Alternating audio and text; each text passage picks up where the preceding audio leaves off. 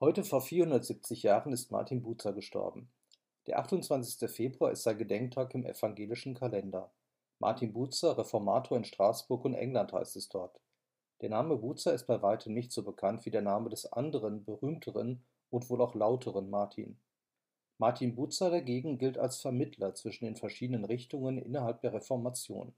Aber vielleicht noch wichtiger, Bucer ist der Erfinder der Konfirmation.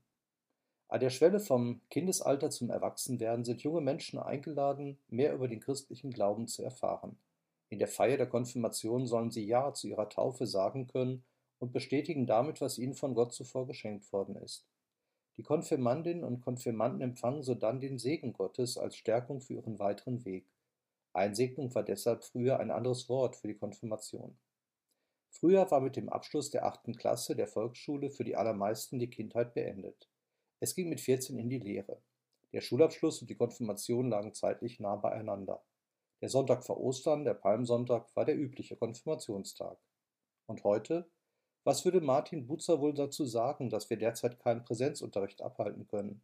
Online, per Zoom, auf einem Videoformat im Internet versuche ich zurzeit Kontakt zu meiner Konfi-Gruppe zu halten und an jedem Samstagmorgen auch thematisch voranzukommen. Im Zentrum die alles entscheidende Frage, Wer ist Gott für uns?